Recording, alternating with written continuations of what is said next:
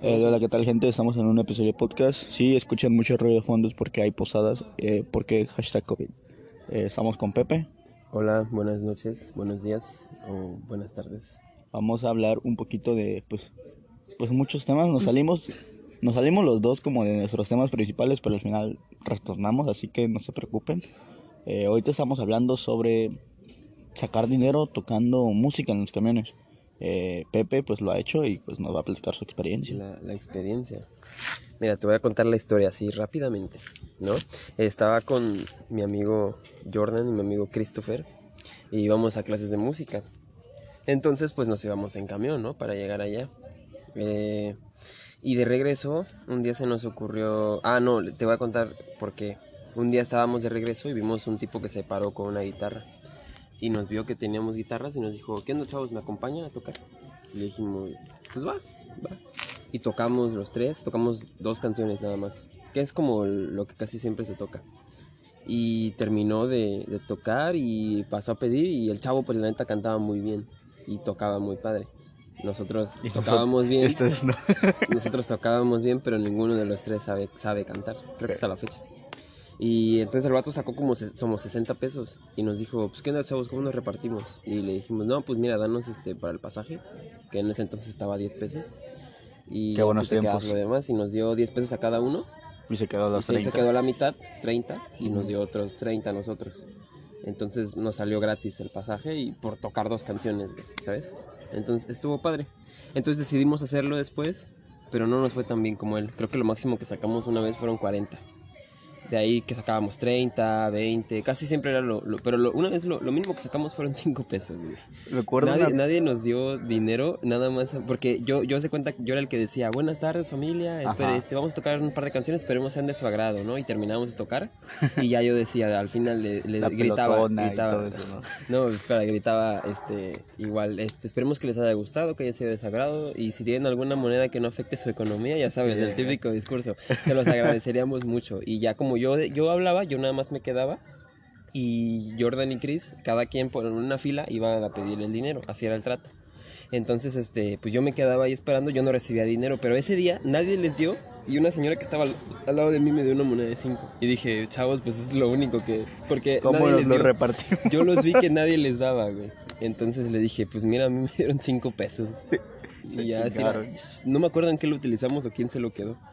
Pero pues fue lo mínimo que sacamos. Y lo máximo eran como 40 pesos que sacamos.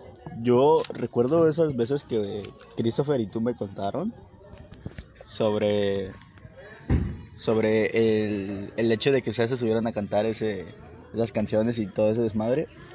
Y me acuerdo que me contaste que Jordan dijo, eh, denos algo. Sí. No, una vez cantamos la de Have You Ever Seen the Rain? De sí, sí, sí. Creedence Clear- Clearwater. Y este, pero una vez, o sea, es que tiene como notas altas la de Someone Told Me Long Ago. Entonces Jordan como tiene una voz más aguda, es cantaba Someone Told Me Long Ago. There's a calm before the. Y luego, ah, no, con la hora de gritar. Entonces, este de Chris lo cayó, se, ca- se dejó de tocar y le dijo, Jordan, güey, cállate, le dijo, tú no cantes, esta canción no cantes tú, por favor. En medio del Y, y ya tocamos los tres, pero ya nada más cantamos este Chris y yo. Jordan no cantó porque sí. Lo la- ¿eh? la verdad Le es que rompieron le- sus sueños de le salió muy ¿eh? feo, güey. No, pero pues es que hay que admitir cuando uno no sabe cantar. Tuve muchas experiencias penosas con la música y con Jordan. También en la posada, no sé si te acuerdas. Oh, sí. Bueno, pues para que la gente que nos está escuchando, que espero, espero sean mínimo 10, es un clip corto, así que lo pueden escuchar. Eh, Pepe fue a tocar a una escuela que A está aquí en Colosio hace un año o dos. Dos, años, ¿no? Hace wow, dos años. Hace dos años. Y me imagino, si no mal recuerdo, fue Jordan el que estudiaba en esa escuela, ¿no? Entonces él sugirió o algo así me contaste que iban a hacer un show y, y que te, si podía invitar amigos para que los ayudara a hacer el ese. Y disculpen el ruido del perro, eh, estamos en la Interpedi. Pero el caso es que Pepe fue parte de esa agrupación que fue a tocar a la escuela. Y hay unos videos muy graciosos donde, donde parece que van bien, pero al final de cuentas pues Pues no, ¿verdad? Sale mal. Pero Eso pues, es lo que les puedo pues, decir. yo creo que Pepe, pues claramente puede hablarles más desde ese punto de vista. Yo desde fuera, viendo los videos, porque ni siquiera estuve presente, se me hizo gracioso, pero Pepe, Pepe, ¿qué, qué sentiste ahí? O sea, el No, momento. pues, tocamos cuatro canciones, haz de cuenta. La primera fue Something de los Beatles. Y pues también Ah. tiene como nota- notas un poco altas, ¿no? Eh, I don't wanna live for now. Y pues nadie de los cuatro que éramos eh, sabía cantar. Y yo les dije anteriormente, hay que conseguir un vocalista. Y todos me, me decían, no, güey, pues nosotros cantamos. Y les dije, pero nadie de nosotros sabe cantar. Espera. Y nos dio otros 30 a nosotros. Ajá. Disculpen la- el corte muy masivo. Sin embargo, es que había un carro saliendo y pues la COVID posada de al lado empezaron a hablar un poco más alto. Así que Pepe, síguenos contando. Total que empezamos a tocar y pues iba, iba bien todo, ¿no? Eh, realmente para tocar no, tenemos teníamos problema porque pues no éramos malos tocando, pero sí éramos malos cantando. Entonces, eh, pues nada, Eh, falló las notas, eh, no llegaba a las notas altas y fue un problema porque de por sí ya a la hora de cantar no, no sabíamos entonar ninguno de los cuatro y pues a la hora de las notas altas imagínense, ¿no? Y eso enfrente de un show en vivo, creo que tocamos para, ¿qué será? 40 personas. O sea, no eran muchas, Un pero público es decente. un público, ajá, un poco decente, ¿no? Para una escuela. Para una escuela, sí. Pues era una posada. En ese entonces pues no había COVID ni nada. Ah, Se buenos dar el lujo de hacer posadas en las escuelas y había clases presenciales.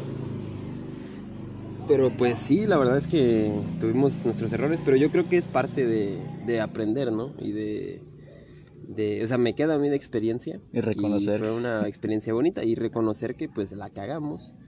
Pero pues, como Pero- dije, es, es parte. Yo creo que cualquier músico que, que, que sea profesional pues tuvo algún episodio de, de... Incluso su primera vez pues no siempre es... Obviamente no es la mejor y muchos tuvieron situaciones embarazosas. Igual yo creo que esa fue tu primera ocasión, ¿no? Tocando ante un público Sí, ante un relativamente grande. Porque, o sea, sabemos que, por ejemplo, en Estados Unidos, pues hacen mucho de auditorios y, Ajá, y, como el- shows de talento. y ¿no? eso. Sí. Sin embargo, aquí en México no es algo muy, muy usual, digamos, en las escuelas secundarias, preparatorias. Eh, entonces, pues 40 personas aproximadamente es un público relativamente grande aquí. Y pues esa fue tu primera experiencia, ¿no? A ese punto quería llegar a todo esto. Ah, bueno, eh, digamos que como con una banda sí, pero antes de eso, este, mi escuela organizaba algo que se llamaba Viernes de Talentos. Oh, oh, español. Ajá, en el español. Y un día pues tocamos, eh, tenemos un grupito que le llamamos Acalele, ¿no? Era, era Chris, era yo, era un estudiante de intercambio que se llama Pedro y otra estudiante de intercambio Saludos. que, que, Sa- saludos. que se llama Misha.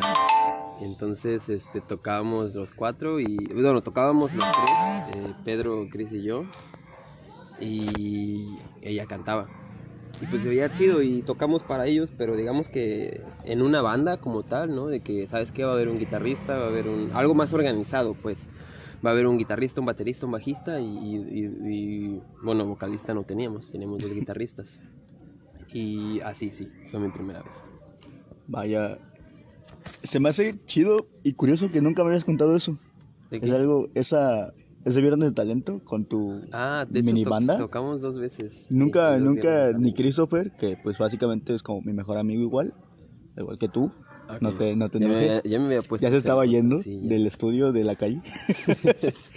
Pero, ajá, ninguno de los dos lo había hecho. No, no me lo había contado. Y se me hace curioso.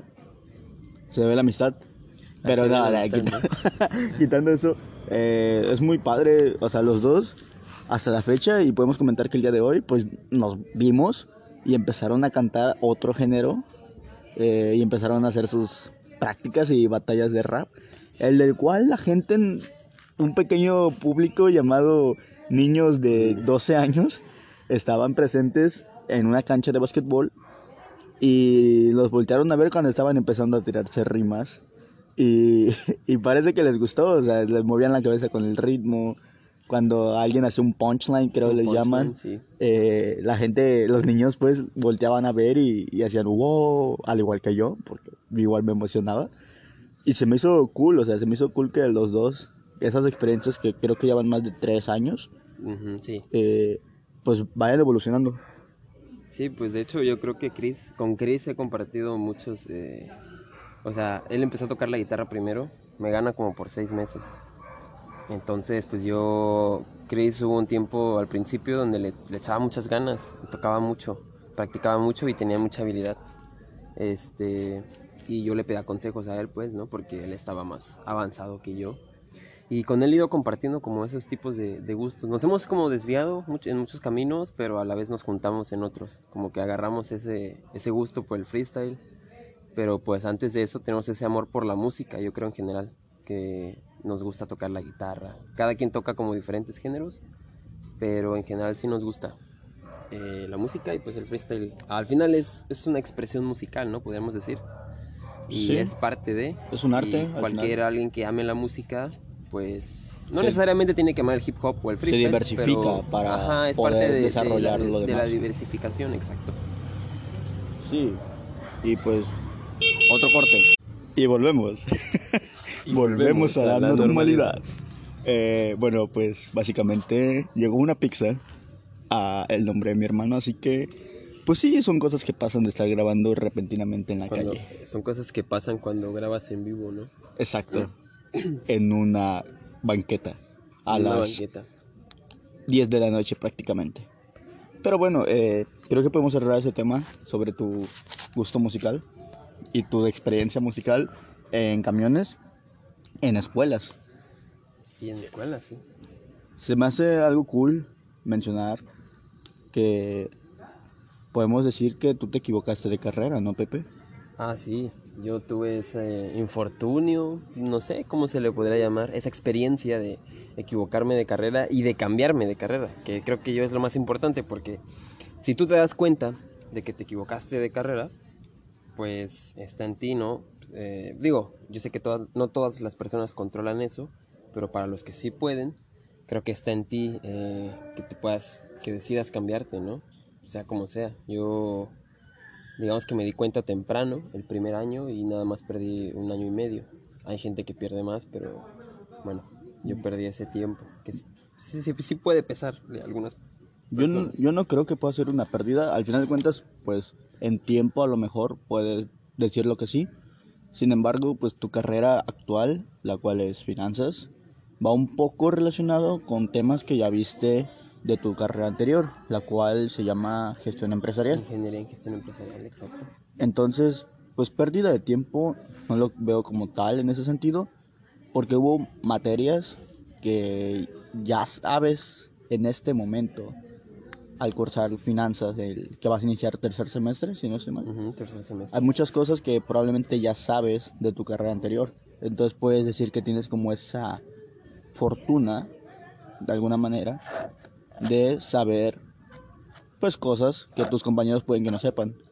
Y tienes más experiencia sabiendo lidiar a lo mejor el- la presión del semestre, la universidad.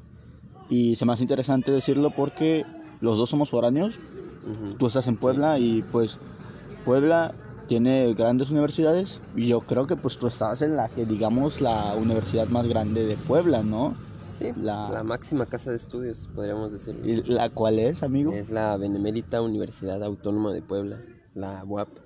Y bueno, tú estás en la... Uh, nete neta a la la UAP. Y pues ahora me toca decirlo que tú estás en la máxima casa de estudios de Guadalajara. Exacto, eh, la UNAM. No, La, claro, la VM, ¿no? el TEC de El Monterrey, Tec de Monterrey, ¿no? la ITESO. No, eh, pues claramente la Universidad de Guadalajara, La UDG. la UDG, la poderosísima. Eh, pero se me hace curioso hablar de eso, siguiendo el tema del cambio de carrera.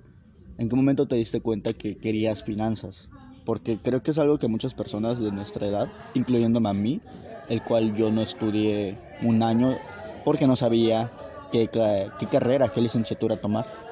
Y no me arrepiento de ello porque me hizo aprender varias cosas.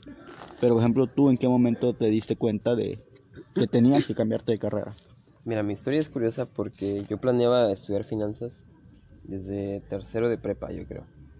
Pero le dije a mi mamá, oye, pues me quiero ir a Puebla. Y me dijo, no, ¿sabes qué? Este, pues no, no quiero que te vayas, ¿no? Eh, porque pues va a estar allá y pues tampoco hay tanta economía, no quería gastar pues no. Me dijo, pues métete al TEC. ¿No hay alguna carrera que quieras estudiar aquí en el TEC o en la UAGRO, que es el Tecnológico de Acapulco o la Universidad Autónoma de Guerrero. Ajá, que son públicas. Y Las dije, únicas dos públicas. Las únicas dos universidades públicas en Acapulco. Del estado. Del estado se podría... Bueno, en- ajá, los tecnológicos de Ajá, los cada tecnológicos de cada. municipio, ¿no? Exacto. Este, y dije, bueno, hay una carrera que se llama Ingeniería en Gestión Empresarial, que era mi segunda opción, ¿no? Y dije, ok, ya no, no luché mucho. Le dije, ok, mi mamá no quiere, pues ya. No, me No vamos entro a a, gestión empresarial, ajá. Y entré, pero pues honestamente no, no sentí que era para mí. Dije, ok, pues el nivel... Fueron varias cosas. Fue aparte de la carrera. Se me hace una carrera muy completa, aunque mucha gente se burla de ella. Dice que no es una verdadera ingeniería. Para La mí- poderosísima. la poderosísima ingeniería en gestión empresarial, pero realmente eso no, no me afectaba, eh, me afectaba más como, pues sí, que no era como lo que yo quería, que era como pues ver temas más económicos, más financieros, ¿no? Y por otro lado, pues el nivel de la escuela, que tú sabes cómo es. Sí, que es, pues, este, pues, Creo que no es mentira alto. Que la, bueno, la gente de Acapulco sabe que la educación en Guerrero, pues no, Sí, no- no es- digamos que no es, no podemos decir que sea mala, digamos, digamos que no está al nivel de otras, de otros estados. ajá. Entonces yo creo que la gente que tiene oportunidad de poder salir de, de Guerrero a estudiar en otra universidad o aquí mismo y pagar una Una privada, les es una mejor opción en ese, digamos, rumbo. Pero, ajá, sigamos. Sí, entonces, este, pues honestamente yo tenía ese sentimiento de que, ¿sabes qué? Yo creo que puedo dar más, ¿no? De, de estar aquí. Y empecé a investigar qué onda con la carrera de finanzas y empecé a ver las materias y toda esa onda y dije, no, esto está buenísimo. Esto es lo que yo quiero para mi futuro. La pasión. La te surgió. pasión. Dije, ¿sabes qué? Yo quiero ser un experto en finanzas o saber mucho de finanzas, ser un máster. El ¿no? nuevo Carlos Bremer. Estaría bien, ¿no? Y dije, ¿sabes qué? Pues le voy a decir a mi mamá.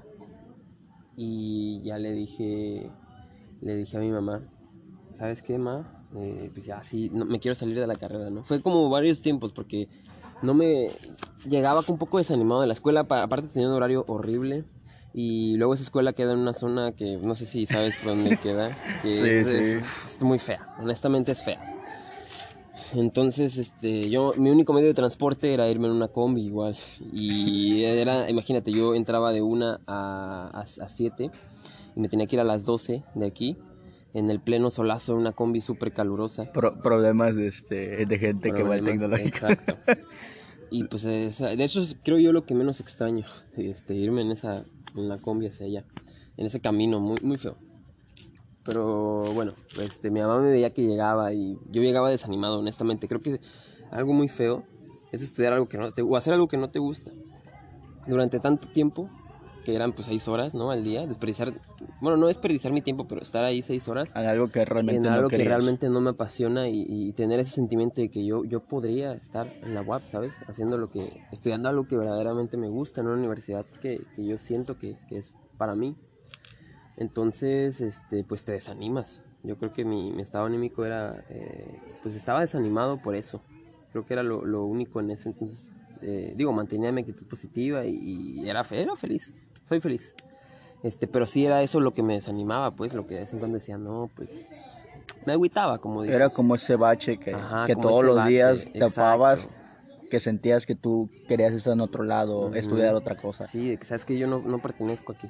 O sea, Y ojo también, un comentario, eh, esto no es desmeritar a, ninguna escuela Exacto, en Guerrero exacto. ni al TEC. Conocemos a muchas personas, no solamente de nuestra edad, sino adultos que han salido de ahí y han Y sido personas, profesionistas. eh, profesionistas muy buenas eh, personas como No, tal. yo, yo, yo tengo compañeros que son excelentes eh, alumnos.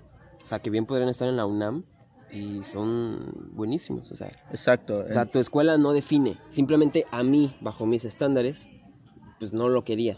exacto. Y eh, más que nada, si hubiera sido una carrera, si hubiera estado finanzas ahí, bueno, igual no me hubiera quejado, lo hubiera aguantado. Pero como era una escuela que no quería, en una, Una carrera, carrera. que no quería, pues era doble, doble mérito para, Para poder salir.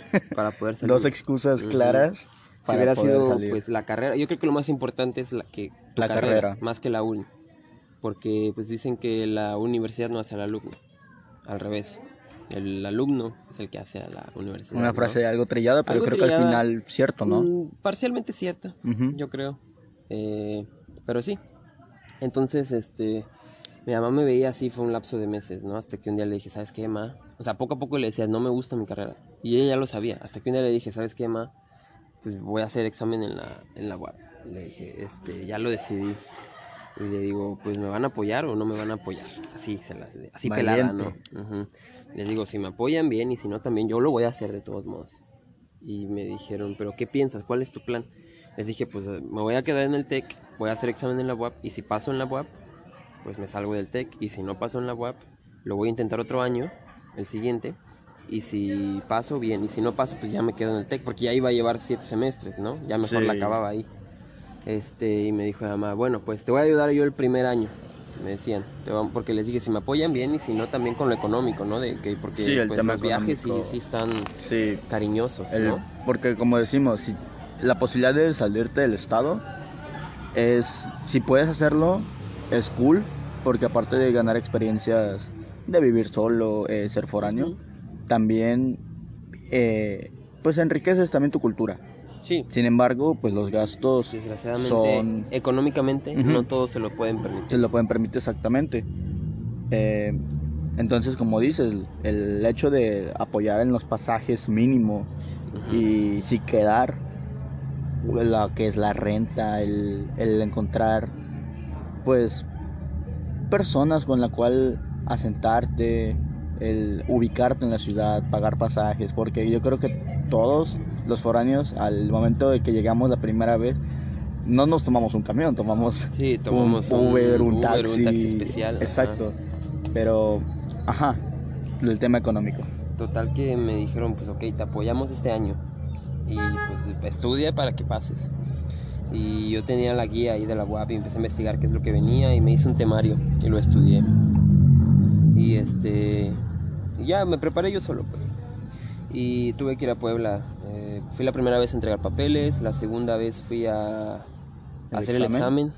Que recuerdo que el examen fue el primero en llegar a mi examen. Y duró un Este, chingo. duró un chingo porque hace cuenta que yo salía de aquí de Acapulco a las 11 de la mañana, digo de la noche, y llegaba ya como cuatro y media de la mañana allá a Puebla. Y el examen. Entonces el examen nos citaron a las 7, tenemos que estar allá a las 7. Entonces yo estuve ahí un ratito, me esperé en la terminal, fui al baño hasta que dieron como las 6, 6 y algo, ¿no?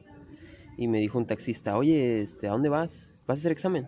Porque pues ya sabían Sí, los pues, taxistas y veían la que época estábamos de hacer todos, exámenes. Y este me dijo, te, te llevo, ¿a dónde vas a hacer? Y le digo, ah, pues en la facultad de enfermería. Me cobró creo 150. Y le dije, sí, pero pues ahorita en un ratito, ¿no? Eh, porque me dijo que quedaba como en como a 10 minutos. Y sí, llegué en 10 minutos y me dijo, no, de una vez, se ve que quería, pues, o sea, para, Para, que una ida y vuelta traer- y, ajá, y volver a traer más poder generar más ingresos. Y me, total que me convenció de llegar súper temprano, porque yo planeaba salirme 7, 6.40 para llegar allá, porque no todos iban a llegar a las 7, obviamente. Y este, total, me convenció llegué como seis y media, 6.20 y estaba oscuro, todavía era de noche. ¿Dónde En un lugar donde no sabía y luego me dejó en una esquina, no me dejó ni siquiera en la... En la Mamá, ¿estás Ajá, ahí? Y dije, ¿qué onda? Así que ahí me ves preguntándole a la gente. Qué bueno que no me pasó nada. Este, le pregunté a la gente dónde estaba. Total que llegué y fue el primero en llegar. Como 15 minutos después llegó el- las, las siguientes personas. Y ya después de las 7 se empezó, empezó a llegar mucha gente y se empezó a llenar. Total que en, en lo que nos pasaron a todos, nos pasaron lista y esas cosas. Terminamos haciendo el- empezando el examen a las 9 y a las 5 de la tarde lo terminamos. O sea, estuvo, estuvo larguito. Y ya lo hice y esperé mis, mis resultados. Y afortunadamente, Un, un mes después, afortunadamente pasé. Estaba súper, súper nervioso porque salieron a las 12, como 12.15 los revelaron. Y yo me quedé, toda mi familia se durmió. y tú y despierto esperando despierto. resultados. La página saturada y tus nervios a- Sí, hasta el tope. Uf, al full. Total que pasé, vi mi nombre, me emocioné y no, no pude resistir y me fui a despertar a mis papás diciéndoles que sí había pasado.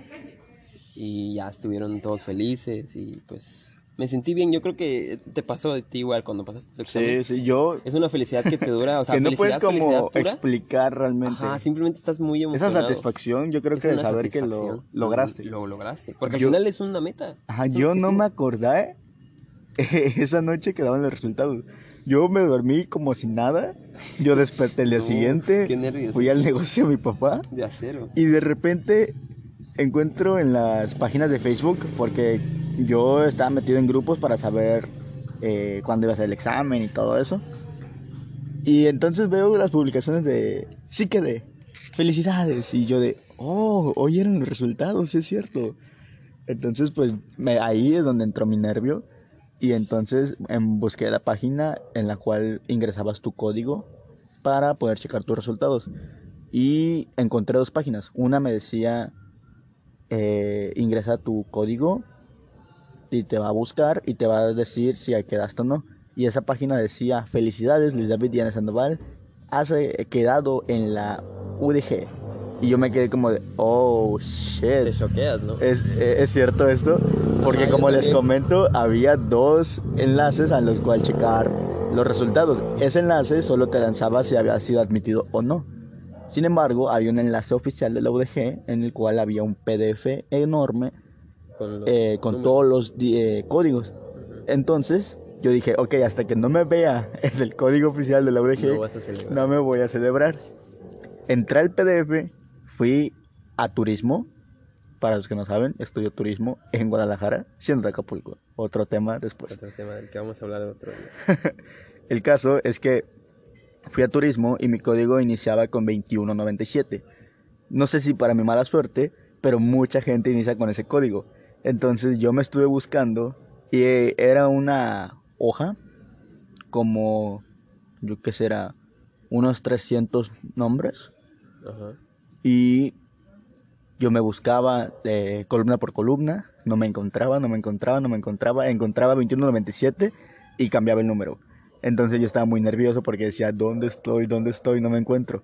Y ya me estaba dando, creo que por vencido eh, anímicamente, por no encontrarme, cuando en la penúltima columna, en la parte de abajo, veo 21, tal, tal, tal, tal, tal, tal, y es mi código. Y yo digo, wow, sí quedé. Wow. Y como dices tú, la alegría es como indescriptible. Es como esa satisfacción de decir, lo logré, lo, lo hice. Y estaba en el negocio, como les comento, y fui a decirle a mi mamá, mamá, quedé. Y ella se alegró por mí, eh, mi papá también, la gente que estaba ahí fue como de que, ¿quedaste en qué? y yo dije, en la universidad. Y creo que hasta el momento, contando esto, pues, como que se me rompe Sí. un poco la voz al, al momento de la emoción de recordar ese, esa ocasión. Sí, igual. Creo que, o sea, e- estuve como una semana con una sensación indescriptible, Sintiéndome poderoso. sintiéndome poderoso. Dije, wow, es que recordaba, dije, voy a ser alumno de la UAP, en la universidad que quiero, en la carrera que quiero. O sea, me emociona, todavía estoy Sí, emocionado. sí, se o sea, escucha, amigo. Está, está padre. Y luego la gente preguntaba que, que debe ser feo cuando no, cuando no pasas, ¿no? Porque la gente que sabe te pregunta. Yo me encargué de que mucha gente no supiera, para mantenerlo en secreto, pero aún así había gente que sabía, amigos, Sí, de familiares. hecho, yo este, recuerdo que yo era de los únicos que me habías que te contado. había contado que iba a hacer examen. Ajá. Ajá. Entonces, este, pues recuerdo que me preguntaste, no me acuerdo si me preguntaste o te dije. Este, pero sí hubo varias personas que me preguntaron, oye, ¿cómo saliste? Y les dije, ah, pues sí quedé. Y ya todo lo típico, ¿no? Que, ah, muchas felicidades y no sé qué. ¿Y qué vas a hacer Y- con la y otra carrera? ajá, ándale. Y le digo, no, pues ya me voy a salir. Y pues así. Yo Muy, muy padre. creo que esta anécdota la podemos contar felices los dos, porque al final de cuentas, ese mismo semestre en el cual tú aplicaste examen fue el mismo semestre que yo lo apliqué. Exacto. Eh, para la información de ello, Pepe, como comenta después de su horario, él venía a mi casa Sí. a estudiar conmigo porque, a super anécdota, yo no estudiaba. Yo saqué mi ficha. Pepe me estuvo diciendo los siguientes Sí. tres meses después de mi ficha, estudia, Estudia. El examen ah, lo hace mucha gente, mucha gente no lo pasa. La gente seleccionada es porque estudió, güey. Y yo decía, sí, güey. Luego lo hago, luego lo hago. Y nunca lo hice. Hasta dos semanas antes del examen. eh, miren, hasta bulla me hicieron. Sí, eh. Eh, dos semanas antes del examen, me preocupé y le dije a Pepe, Pepe, ya descargué la guía, Y no lo entiendo. no le entiendo nada. Entonces Pepe vino al rescate, vino a responderme mis dudas, más que nada en matemáticas, y estuvo una semana y media aproximadamente viniendo todos los días. Sí, sí, sí. Entendí las matemáticas, cosas muy básicas como funciones, Ajá. que yo no sabía ya, o sea, un año sin estudiarlo, sin repasarlo, me había como hecho factura, porque siempre me he considerado no bueno, pero, Pero sí sí, sabes, ¿no? sí que le puedo entender. Sin embargo, en ese momento ya no conocía mucho. Pero, no sé, creo que esa misma descripción fue porque después de que tú estudiabas conmigo, también estudiabas tú aparte. Sí, aparte yo estudiaba. Ibas a tu misma casa a estudiar para tu examen. Y la verdad es algo... Hay mucha bulla. Sí, Es algo que estoy totalmente agradecido contigo porque tú me impulsaste como a estudiarlo. Por más gente que igual me lo decía, tú eras como la persona que siempre estuvo ahí chingándome Chingándolo, sí, sí, sí. para que lo hiciera. Y aunque nunca te hice caso en ese momento, me apoyaste hasta el final, yendo a mi casa a estudiar. Entonces, yo creo que eso te lo agradezco. Y, y creo que pues por eso una emoción por los dos. Sí, qué padre, ¿no? Tu- Porque como los dos estuvimos... feliz. Ajá, es- pudo Ajá. haber sido totalmente diferente, pero pues logró de esta manera Cada y... quien este, en la carrera que quiere, en la uni que quiere. Exacto, Y y está padre. Digo, ya no nos vemos. Bueno, ahorita por la cuarentena nos vemos todos los días, ¿no? Pero Casi, ¿verdad? Normalmente no nos veíamos, no nos veríamos tanto. Pero pues aún así está padre, ¿no? sí, me parece... Se me parece cool. Y yo creo que pues con esta pequeña anécdota... eh, enamorados, concluimos este, Este podcast. Eh, es un podcast cortito, es un, podemos llamarlo el piloto. El piloto, tal vez sí. Eh, Experiencias. Y pues fue como lo fueron escuchando, grabado en una calle a las 10 de la noche y simplemente pensando en nuestras experiencias, contando a lo mejor lo que alguien necesita escuchar o, Sí, tal vez hay gente. o simplemente está aburrida y dice voy a escuchar esto. Pero pues muchas gracias a la gente que nos ha escuchado, que se aguantó hasta acá. Y pues muchas gracias Pepe por haberte quedado algo tarde para tus estándares de llegar a casa. Sí, porque ya, ya tengo que llegar a casa, de hecho. Y pues algo que tengas que despedirte Pepe. Eh, pues estudien nomás. Eh, no, pero no se presionen. No hagan la Luis Eh, Villanes. No hagan la Luis Villanes, exacto. Me- salió, pero no es, Sí, no es, pero no, no, no no significa. es que- garantía. exacto, no significa que a ustedes les vaya a salir. Este, pues eso nada más. Simplemente no, no se presionen. Tienen tiempo y yo creo que tomarse un año sabático tampoco está mal. Exactamente. Así que bueno, muchas gracias por habernos escuchado. Nos vemos la siguiente. Bye. Bye.